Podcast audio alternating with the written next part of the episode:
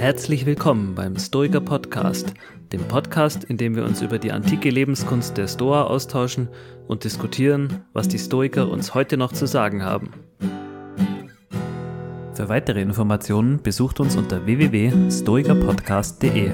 Dort findet ihr alle Folgen im Überblick mit zugehörigen Show Notes sowie Buchempfehlungen.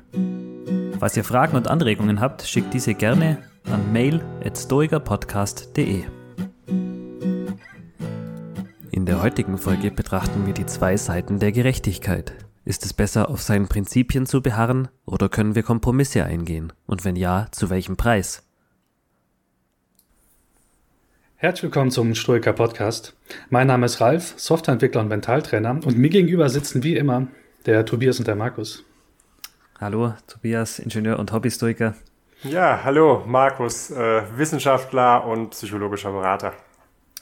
Ja, sehr schön. Heute wollen wir uns dem Thema der Gerechtigkeit kümmern. Wir haben zwar das Thema Gerechtigkeit schon mal gehabt, aber wir hatten auch einige Rückfragen bekommen, so in der Hinsicht so, sag mal, ist eigentlich in der stoischen Gerechtigkeit so, so alles erlaubt? Welche Mittel kann man wählen? Was, was ist das Ziel? Ist jedes Mittel recht? Und ähm, von dieser Frage geleitet wollen wir uns heute mal anschauen, was die Philosophie dazu sagt und was auch vor allem die Stoiker dazu sagen. Wir haben mhm. jede Menge Beispiele, die dieses, die paar Dilemmata auch aufzeigen, parat. Und ja, ich bin sehr gespannt, wohin uns diese Folge führen wird an dieser Stelle, ob wir der Gerechtigkeit gerecht werden. Und äh, würde sagen, schauen wir uns einfach mal an, wie es in der Philosophie aussieht mit dem Thema Gerechtigkeit, von welchen Perspektiven man dort drauf schauen kann. Da hat der Markus was vorbereitet. Ja, äh, tatsächlich ganz, ganz kurz äh, dazu. Ähm, natürlich kann man jetzt eigene Folgen darüber drehen, was äh, die Gerechtigkeit sagt und was die Philosophen über Gerechtigkeit sagen. Das ist sozusagen eine der Evergreens in der Philosophie als solche. Ich glaube, hier in dem Kontext ist zumindest wichtig, ein paar begriffliche Unterscheidungen zu machen. Also wenn wir darüber reden, was zum Beispiel an Handlungen gut oder schlecht ist, und das geht ja, ähm, darum geht's ja jetzt hier, da können wir verschiedene Aspekte von Handlungen voneinander unterscheiden. Also wenn ich zum Beispiel ähm, eine Handlung des Stehlens oder Lügens ausübe, was ist eigentlich schlecht daran?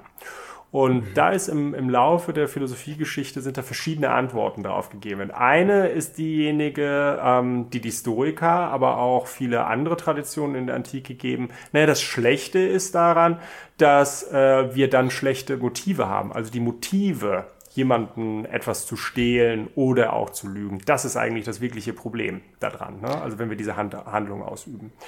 Ein anderer Aspekt könnte derjenige sein, dass man sagt, naja, es geht gar nicht so sehr um die Motive, die ich habe, äh, wenn ich diese Handlungen ausübe, sondern es geht um die Arten der Handlungen.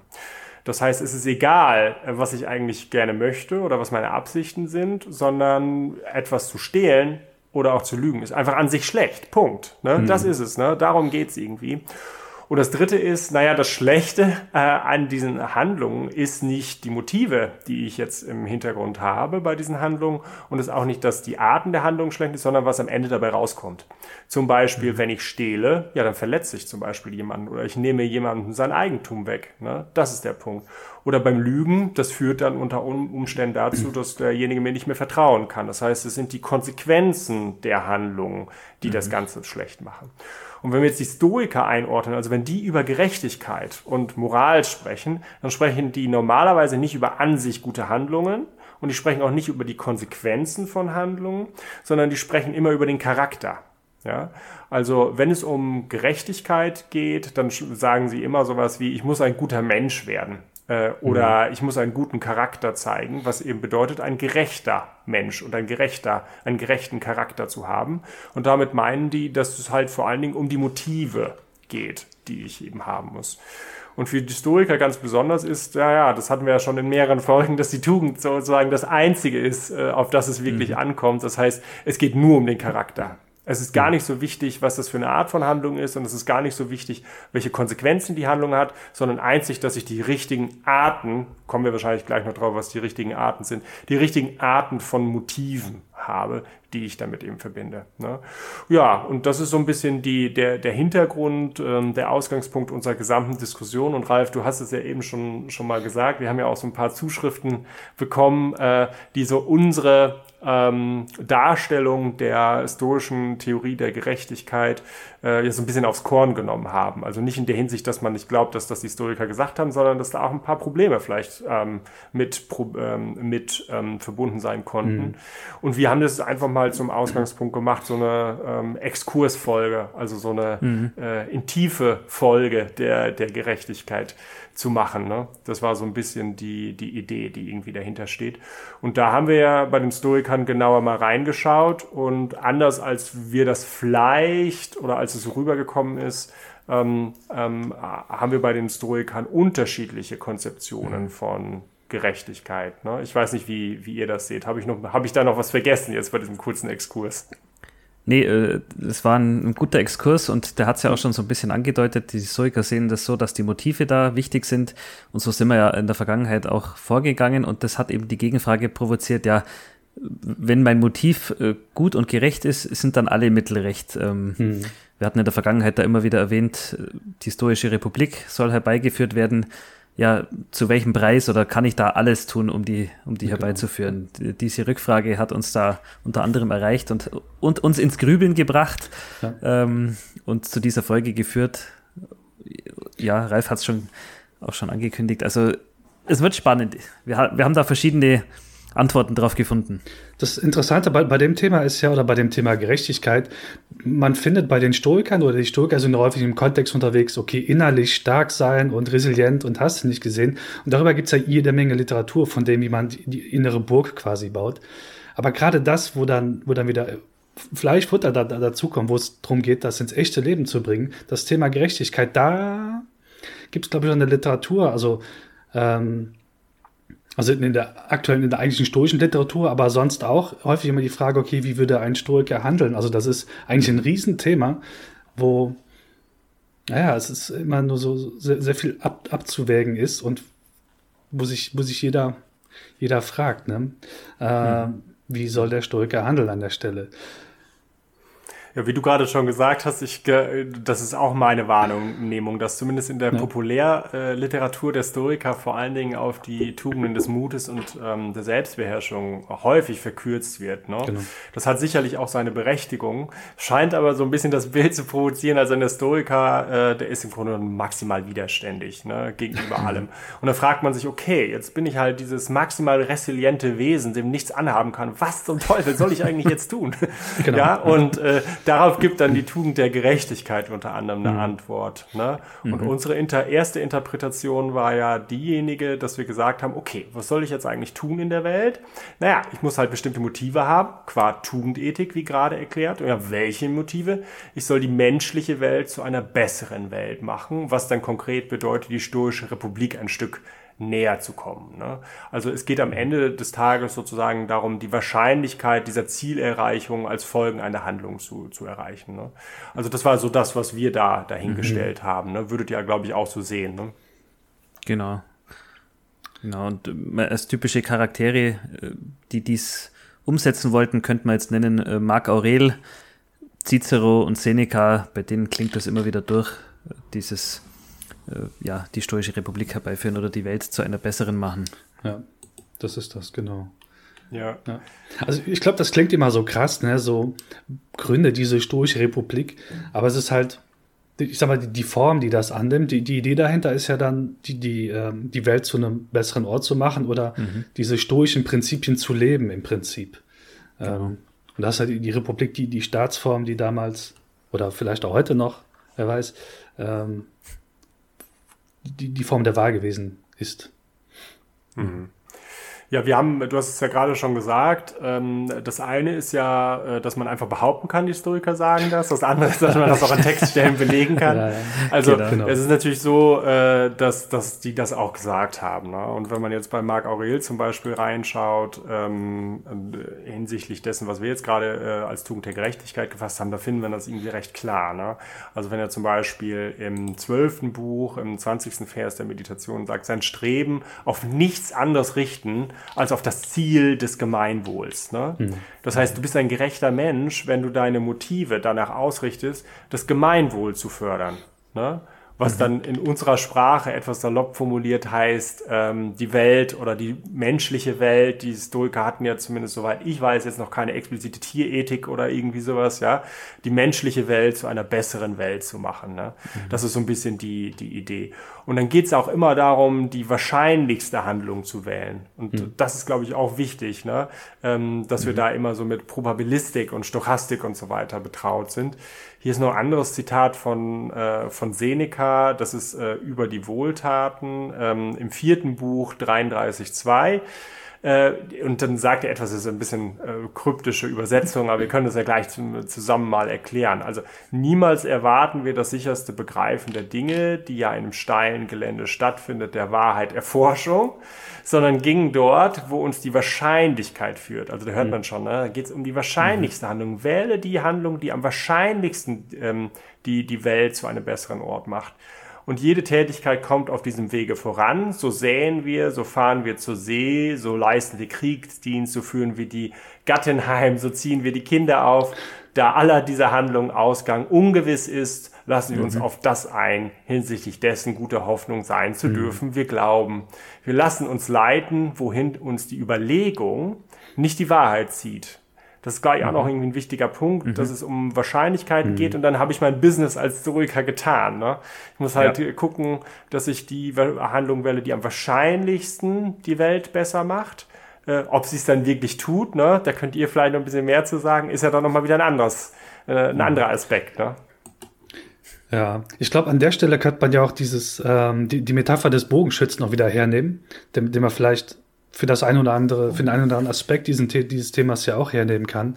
Ähm, ich meine, mittlerweile ist, ist die Technik, auch die, die Technik, wie sie, wie sie gelehrt wird, auch ziemlich ausgefeilt und garantiert, naja, garantiert nicht wirklich, dass man trifft, wenn man eine saubere Technik hat, aber die Wahrscheinlichkeit ist sehr hoch.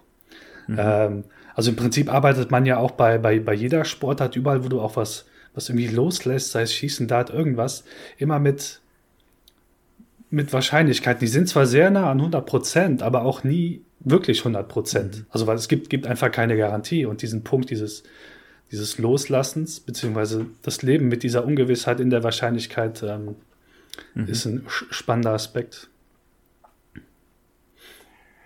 Ja, und das ist jetzt ja die, die Rekonstruktion dieser Tugend der Gerechtigkeit, wie wir das ja, genau. Hatten. Genau. Und jetzt gibt's die Mementos. Ne? Also äh, eben hast du es ja schon mal, schon mal angesprochen oder kurz angedeutet jedenfalls, dass das irgendwie doch gar nicht so dieses berechnende, äh, mechanische Denken, dass das gar nicht so zu den Historikern passt. Sind das nicht eigentlich diese Prinzipienreiter, die einfach sagen, irgendwas ist gut oder schlecht, Punkt.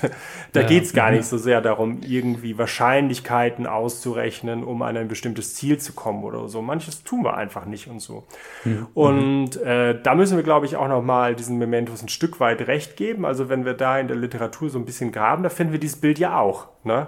Ich genau. weiß nicht, wie, äh, ihr habt da ja auch noch mal ein bisschen geschaut, ne? Ähm, ja, also der typische Vertreter dieses prinzipientreuen Typus ist, ist natürlich, wir haben ihn schon häufiger in der Show gehabt, sozusagen, ist mhm. Cato, der da äh, immer wieder genannt wird, von dem jetzt da schriftlich nichts überliefert ist, aber der einfach durch seine Handlungen da äh, ja, Aufsehen erregt hat, indem er eben kein Zentimeter von seiner Überzeugung abgewichen ist. Und ja, diesen Typus des Stoikers, den muss man natürlich jetzt, wenn man eine Folge nochmal über Gerechtigkeit macht, schon auch berücksichtigen. Also mhm. äh, die Option 1, wo wir gerade gesagt haben, Hervorbringen der Stoischen Republik, ähm, stets das Wohl der Allgemeinheit im Ziel und dieser Cato Option 2 Typ wäre jetzt eher ähm, so zu handeln, wie ein stoischer Weiser jetzt schon handeln würde. Mhm. Also ein, ein stoischer Weise, insofern der schon in der Republik ist, ne? Genau das, genau. das heißt, man würde so das Gedankenexperiment machen. Ich stehe jetzt irgendwie vor der Frage, soll ich lügen oder soll ich nicht lügen? Dann frage ich mich, ja, was würde jetzt eigentlich ein stoischer Weise in der stoischen Republik tun? Das ist ja was anderes, als sich zu fragen, welche Handlung bringt jetzt die stoische Republik ja. am wahrscheinlichsten äh, zur Erscheinung oder promoted mhm. die, wie man im Englischen ja. irgendwie so sagen würde. Ne? Mhm. Genau, mhm. Das, äh, das scheint irgendwie noch so ein anderer Strang zu sein. Und dann sehen Entscheidungen auch so ein bisschen anders aus. Ne? Äh, wir haben von Cato ja auch so ein paar schöne Anekdoten, glaube ich, noch, äh, noch vorbereitet. Ne? Es gibt da diesen Gerichtsfall damals, ähm, wo Cato und, und Cicero drin vorkommen und es geht um, um einen gewissen Morena. Und ähm, Cato hat definitiv ähm, gegen, gegen eine, für eine Verurteilung ähm, plädiert, weil dieser Morena, war, war das der mit den, ähm, na, mit dem Wahlbeeinflussung oder sowas, hat irgendwie Wahlbeeinflussung. Genau. Also Wähler, der wollte, äh, ganz, ganz kurz, der genau. ähm, Lucius Morena, äh, der mhm. sollte oder wollte Konsul werden und hat sich für dieses Amt aufstellen lassen und ist dann in Erscheinung getreten, ähm, dass er nämlich Wahlmanipulation genau. äh, oder Korruption, wie man heute sagen würde, betrieben hat. Also dass er eben von anderen gewählt wird. Ne? Und dann gab es eben ein Gerichtsverfahren, dass er eben ähm, eingekerkert werden sollte. Das wurde er dann. Und dann ist halt die Frage, wurde das Gerichtsverfahren nochmal wieder neu aufgenommen und dann wurde halt äh, gefragt, naja, soll man ihn drin behalten oder soll man ihn rauslassen? Genau, okay.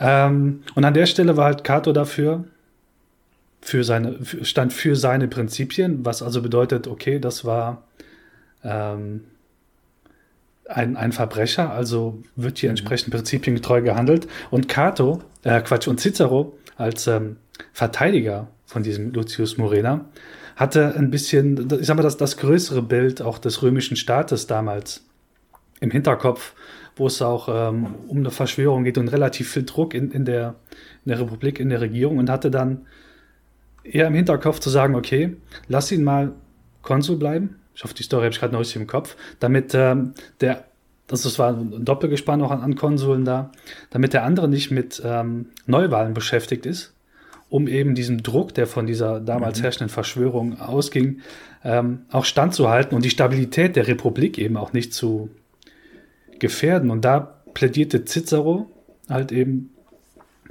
auf ein etwas milderes Urteil. Und das Spannende daran ist ja eben auch, also Cicero und Cato ähm, sind quasi gute Freunde gewesen. Und Cicero hat es dann eben auch geschafft, ähm, den prinzipientreuen Cato durch eine wohl eine seiner besten Reden, wenn ich das äh, richtig im Kopf habe, darauf hinzuweisen, guck mal, hier gibt es ein größeres Bild, hier gibt es äh, Probleme im Staat, ähm, lass uns lieber mal darauf konzentrieren, als wie auf deine Prinzipientreue. Das hat er so freundlich gemacht, dass am Ende ähm, der Morena da blieb und äh, Cicero und Cato noch Freunde blieben.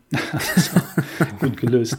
Aber halt eben, da sieht man diesen, diesen Kontrast oder wie, wie, diese zwei Typen aneinander krachen können. Mhm. Derjenige, der ein bisschen das größere Bild hat und derjenige, der dann die Prinzipien auf jeden Fall umsetzen möchte.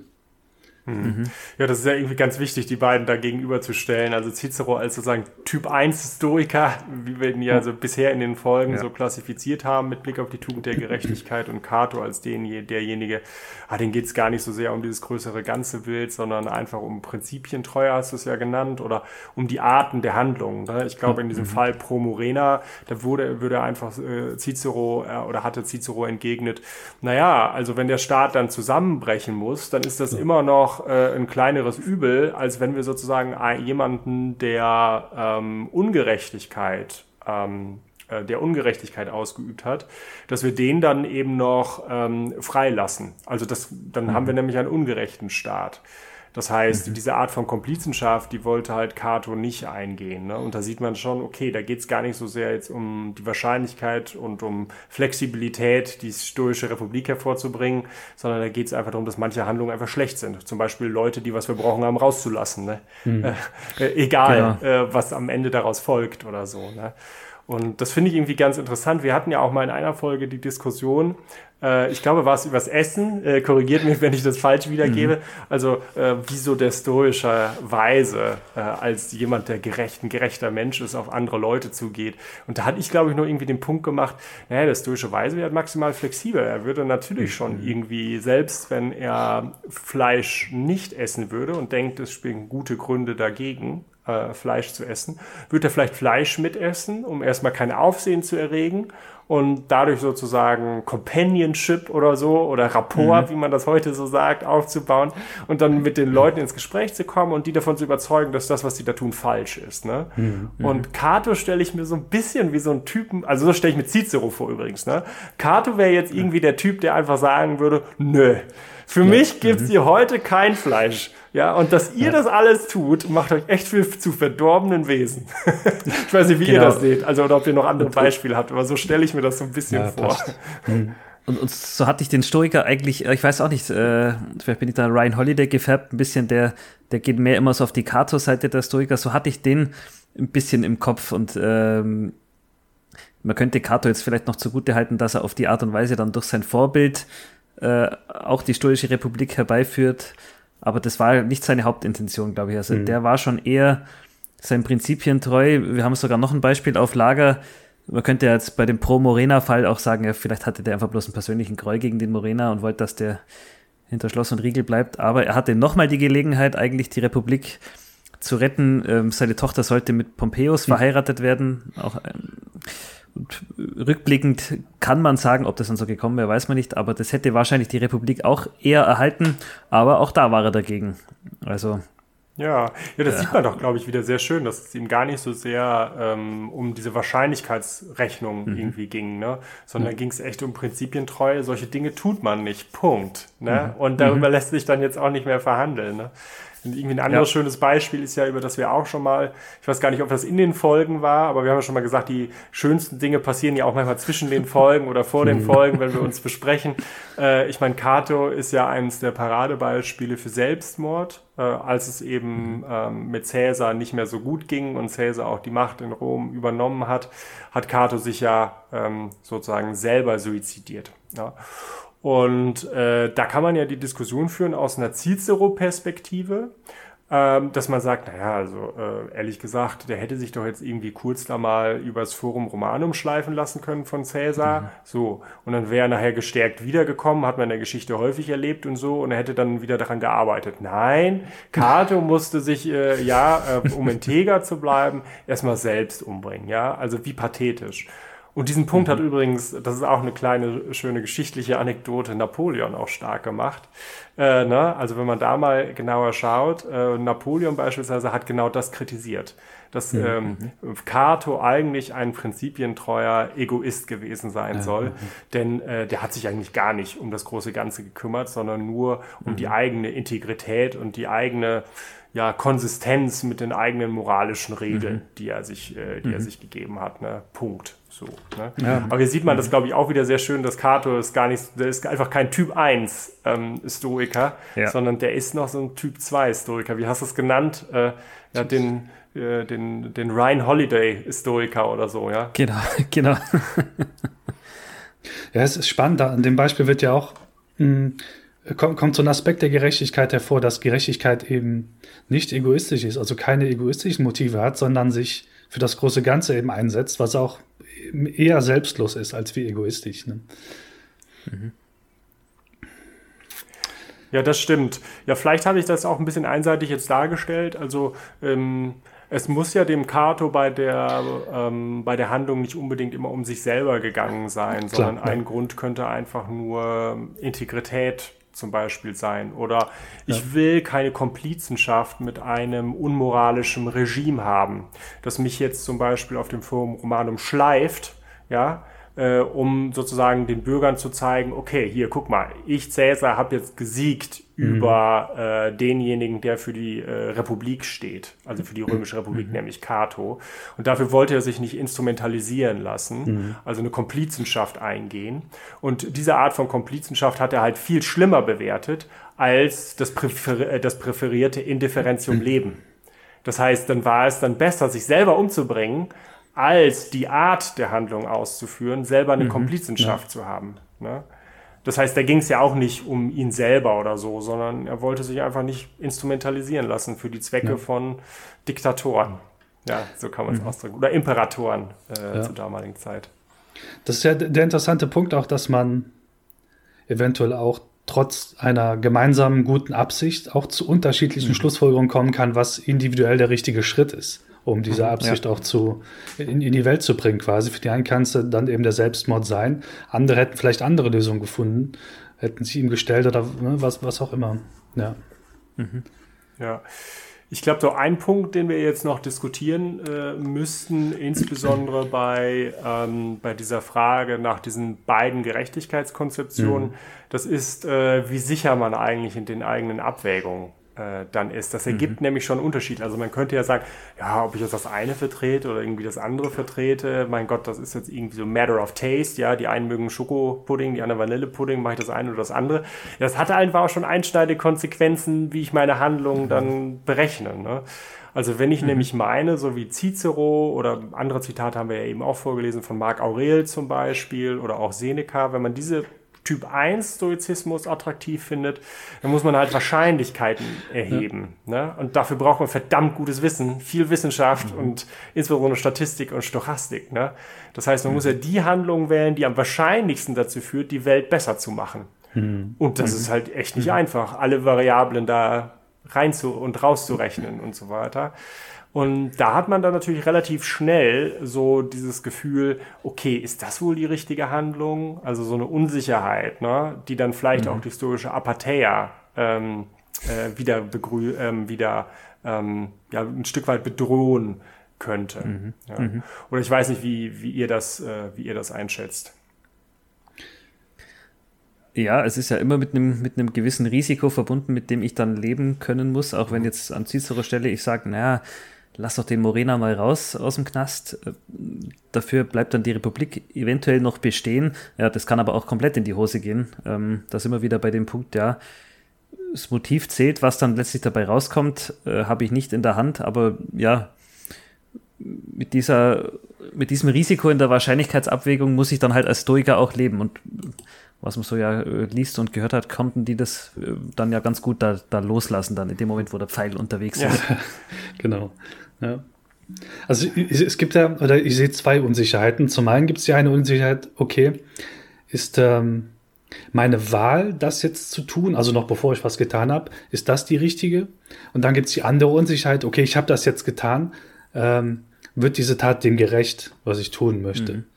Ähm, also ja. War meine Wahl die richtige? Kann ich da vielleicht dazu lernen, je nachdem, was für ein Feedback ich aus der Welt später bekomme, ob ich da vielleicht andere Wahlen in Zukunft treffe oder nicht? Ja. Mhm. Und äh, im Übrigen ist es tatsächlich ja auch so, das kann ich vielleicht auch nochmal äh, anfügen, dass tatsächlich es auch unter Stoikern Meinungsverschiedenheiten gab, ja. wo man das ganz mhm. schön mhm. eigentlich sieht. Ne? Also das, was wir jetzt so, so, technisch irgendwie beschrieben haben, ja, man muss irgendwie Wahrscheinlichkeiten ausreichen, das ist schwierig und so. Ja, das führte dann im alltäglichen Leben eben auch zu unterschiedlichen Wertungen. Ne?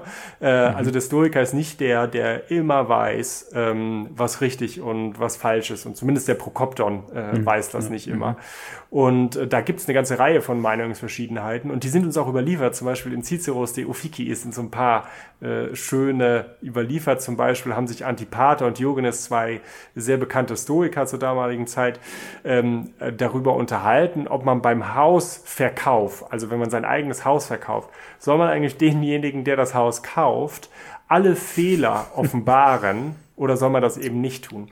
Und der eine sagt ja und der andere nein. Und da sieht man schon, ne, also was ist die Begründung? Der eine meint, ja, das würde halt die Stoische Republik wahrscheinlicher machen, wenn wir es ne, wenn wir sagen und der andere nicht. Mhm. So, das heißt, in der Wahl der Mittel, die dazu führen, die Welt besser zu machen, kann man halt auch unterschiedlicher Ansicht sein. Ne? Und das waren die Stoiker natürlich auch. Also es ist keine Philosophie der Sicherheit, so nach dem Motto, Bums, ich bin Stoiker, ich weiß genau, was zu tun ist, sondern da steckt auch ein lebenslanges Arbeit, eine lebenslange Arbeit mhm. äh, dahinter. Und wenn wir diesem Typ 1 folgen, ja umso mehr, weil wir dann ja eben über Wahrscheinlichkeiten re äh, reden. Ne? Ähm, das ist so ein bisschen das Attraktive, glaube ich, von dem Typ 2. Hm. Du hast schon gerade gesagt, da steckt Arbeit dahinter, ständig diese Wahrscheinlichkeiten abwägen. Der Typ 2 ist vielleicht auch heute deshalb ein bisschen so attraktiv oder wünscht man sich so einer zu sein, weil man, wenn man da einmal seine Handlungsarten irgendwie evaluiert hat und zum Beispiel sagt, ja, ich mache mich nicht kom zum Komplizen von Terroristen oder bösen Leuten oder was auch immer, ähm, dann kann ich jedes Mal so handeln und muss mir da keine großen Gedanken wieder drüber mhm. machen. Also ich, ich lege diese Handlung einmal für mich fest, dass, dass das eine ist, die in mein Gesamtgefüge passt und dann, wenn diese Situation kommt, muss ich nicht groß Wahrscheinlichkeiten abwägen, sondern kann gleich sagen, nein, ich verheirate meine Tochter nicht mit äh, Pompeius oder nein, äh, der muss im Knast bleiben. Also dann ist man in den Entscheidungen schneller. Mhm.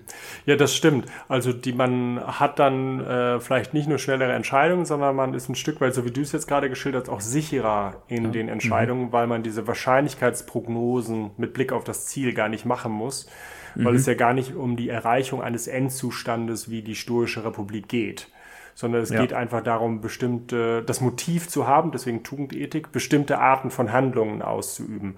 Zum mhm. Beispiel andere nicht anzulügen, wahrhaftig zu leben äh, und so weiter, welche Art von Prinzipien man auch immer haben kann.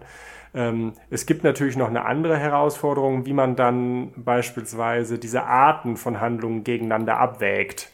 Ne? Mhm. Also äh, ja, klassisches Beispiel, das haben wir ja auch schon mal äh, schon mal besprochen. Also wenn ich jetzt irgendwie zu dir kommen würde oder von einem von euch beiden und sagen, du, äh, ich möchte wohl gerne deine Frau ermorden. Wo ist die denn wohl? ne? So, dann würde man ja vermutlich nicht in dem Sinne äh, sagen, okay, also Lügen ist ja an sich schlecht. Äh, mhm. Da oben, ne, mhm. geh ruhig, viel Spaß. Sondern vermutlich mhm. würde man sagen, in der Situation äh, ist Lügen erlaubt, obwohl es vielleicht an sich schlecht ist, aber es ist erlaubt, weil äh, zum Beispiel das Prinzip, ähm, dass es meiner Frau wohlergeht oder dass sie keinen Schaden erleidet, höher wiegt. Mhm. Ne? Mhm. Das heißt, die Herausforderung besteht in so einer Typ-2-Konzeption eben darin, die Handlungen gegeneinander abzuwägen. Also wann ist Stehlen okay, wann ist meinetwegen Lügen okay und die jeweiligen mhm. situativen Urteile. Also Wahrscheinlichkeitsberechnung fällt weg, aber wir haben dann natürlich die Abwägungsfrage, wie wir das, wie wir das irgendwie genauer hinkriegen. Mhm. Ne? Mhm. Genau. Meine, manchmal kann man ja schon erkennen, auch in dem Beispiel, wenn, wenn die Absicht von jemandem schlecht ist, also zum Beispiel, er will meine Frau umbringen, dass dann was Schlechtes auf das, also wenn ich dann lüge, um halt eben diese schlechte Intention auch abzuwenden, ähm, ist es ja dann, klar, also ist nicht prinzipientreu, aber es hat das große Ganze im Blick. Ne? Ja, mhm, mhm. ja. das stimmt. Ja, und es gibt ja, glaube ich, noch eine ganze Reihe von weiteren so Herausforderungen dieser verschiedenen Typen. Wir können ja mal ein paar irgendwie diskutieren, mhm. so mit so Alltagsbeispielen. Ne? Also wenn wir jetzt über Typ 1 reden, also Cicero, Seneca, Marc Aurel Typ Stoizismus, dann könnte man das Gefühl haben, dass ja im Grunde genommen alles erlaubt ist, um mhm. dieses mhm. große Ganze irgendwie zu, zu erreichen. Ja. Äh, Beispiel, was wir mal diskutiert hatten, also sagen wir mal so, meine Frau findet Privatsphäre ganz gut und sie schätzt es, dass ich nicht dauernd auf ihr Handy gucke.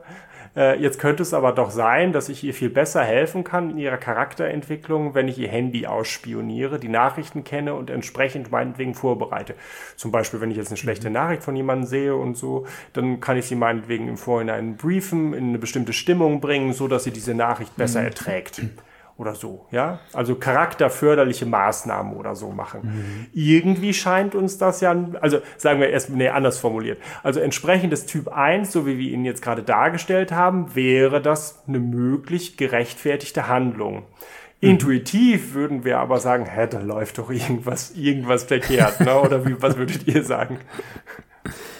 Ja, da ist, wie du sagst, das ist intuitiv, so aus dem Bauchgefühl raus würde man sagen, nee, Privatsphäre achten, ist in dem Fall wichtiger, ja, oder die, dieses Prinzip würde man höher einschätzen, ja, also ich zumindest so, hm. wie du sagst, intuitiv. Ich meine, der andere Aspekt, dieses Thema in die Privatsphäre von anderen rein, reingucken, ins Handy gucken, hat immer diesen Aspekt von ähm, entweder Misstrauen oder Vertrauensbruch in gewisser Weise. Also der führt was im Schilde, entweder die eine oder andere Person ist im Prinzip an der Stelle egal.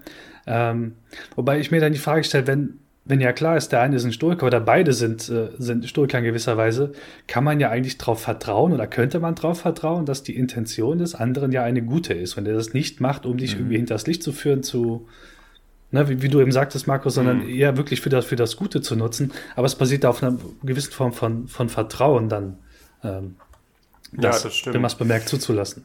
Ja, ja, ich, ich glaube, ein Argument, was man führen kann, ist, dass was da falsch läuft, äh, mhm. ist gar nicht so, also dass man eigentlich schon die, das falsche Art von, die alt, falsche Art von Prinzip hat. Ja. Also in, in diesem Fall von ähm, der Privatsphäre ist sozusagen das Problem nicht darin, dass man die wahrscheinlichste Handlung wählen sollte, sondern dass bestimmte Hard Handlungen einfach No-Go sind. Ja. Mhm. Also, ne, und äh, die auch gar nicht unter der Perspektive des Allgemeinwohls oder was dem der historischen Republik mhm. zuträglich ist, zu bewerten sind, sondern mhm. manche Dinge gehen einfach nicht. Ja. ne? Und dazu gehört jetzt Privatsphäre, aber wir können ja auch über andere Fälle denken, wie irgendwie Diskriminierung zum Beispiel oder sollten wir auch nicht manche oder Tötungshandlungen, Folterhandlungen mhm. oder so, um noch einen irgendwie drauf zu satteln. Mhm. Ich will das jetzt gar nicht an mhm. Beispiel irgendwie deutlich machen, aber das macht den Punkt irgendwie deutlich, dass wir doch bei diesen Handlungen irgendwie das Gefühl haben, die sind irgendwie unabwägbar. Ne? Also mhm. da, also nicht unabwägbar in dem Sinne, dass nicht was anderes aufgewogen werden kann, aber normal, normalerweise beurteilen wir sie nicht unter der Perspektive, ob das dem Allgemeinwohl schadet oder nicht. Mhm. Das ist einfach mhm. schlimm, jemanden zu foltern. ne? Punkt. Ja, ja. Und ja. Äh, das ist sozusagen eine systematische Kritik an diesem Typ 1 mhm. ähm, Stoizismus, dass wir manchmal intuitiv das Gefühl haben, Mensch, da sollte es gar nicht äh, so sehr um das große Ganze gehen, sondern da gibt es mhm. halt auch manche mhm. Arten von Handlungen, die äh, insbesondere unmoralische Handlungen, die wir jetzt hatten, Privatsphäre, Diskriminierung, Folterhandlungen, die schlecht sind.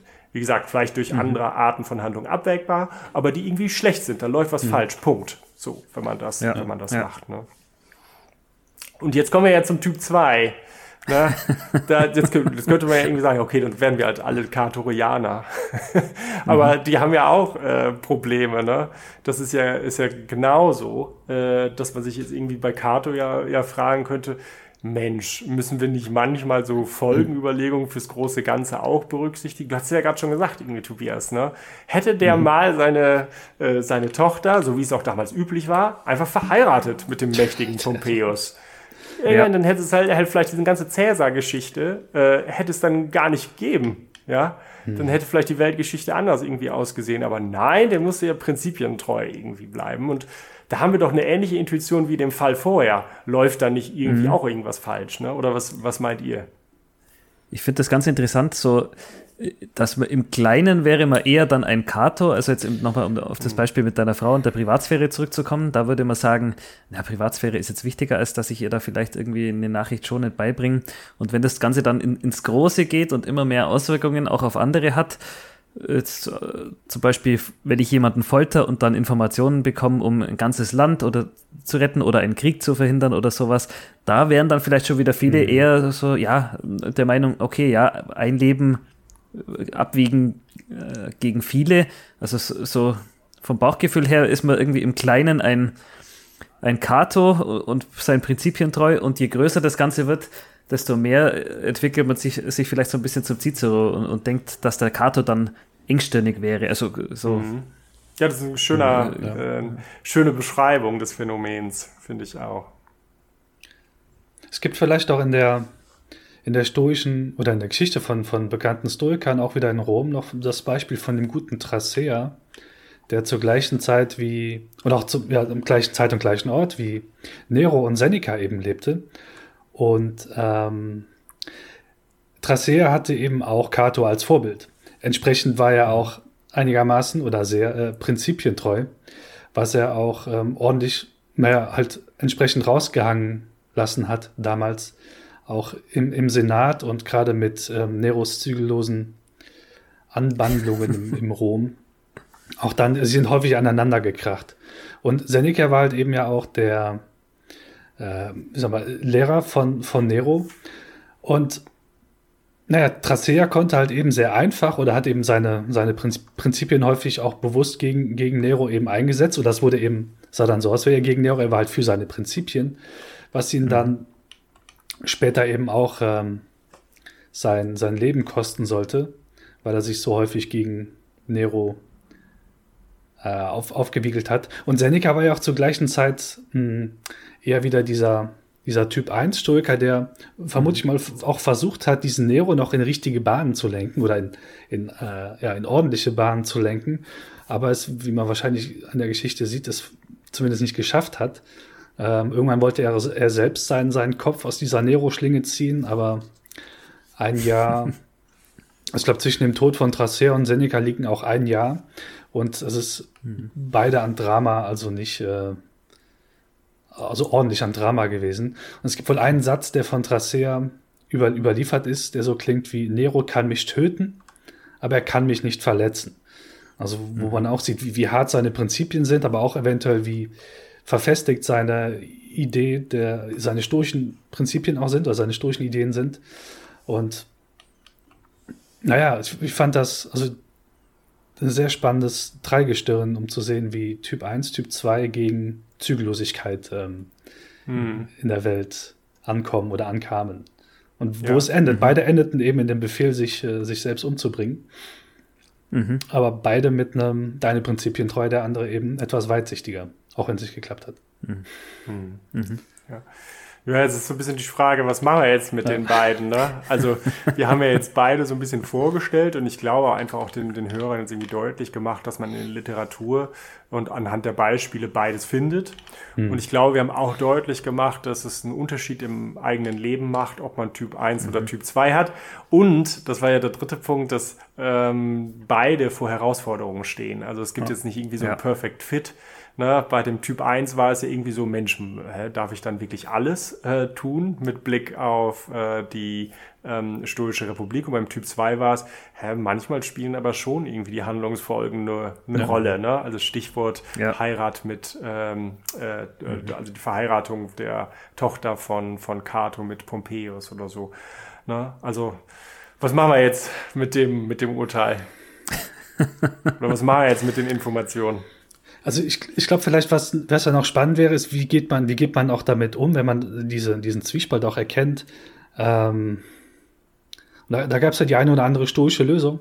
Also zum einen zu sagen, okay, ich habe die gute Intention oder die, die, die richtige Absicht, das richtige Motiv und handle dann immer unter Vorbehalt. Also dieses äh, sich distanzieren von dem Ergebnis mhm. der Handlung war ja auch ein Aspekt oder ist ein Aspekt von, von stoischer Gerechtigkeit ähm, muss halt eben erkennen, die Handlung ist abgeschlossen und wenn das alles nicht funktioniert hat, muss ich eben daraus lernen. So, das ist so, mhm. halt eben so, so, ein kleiner Prozess, der da, ein größer Prozess, der da an der Stelle stattfindet.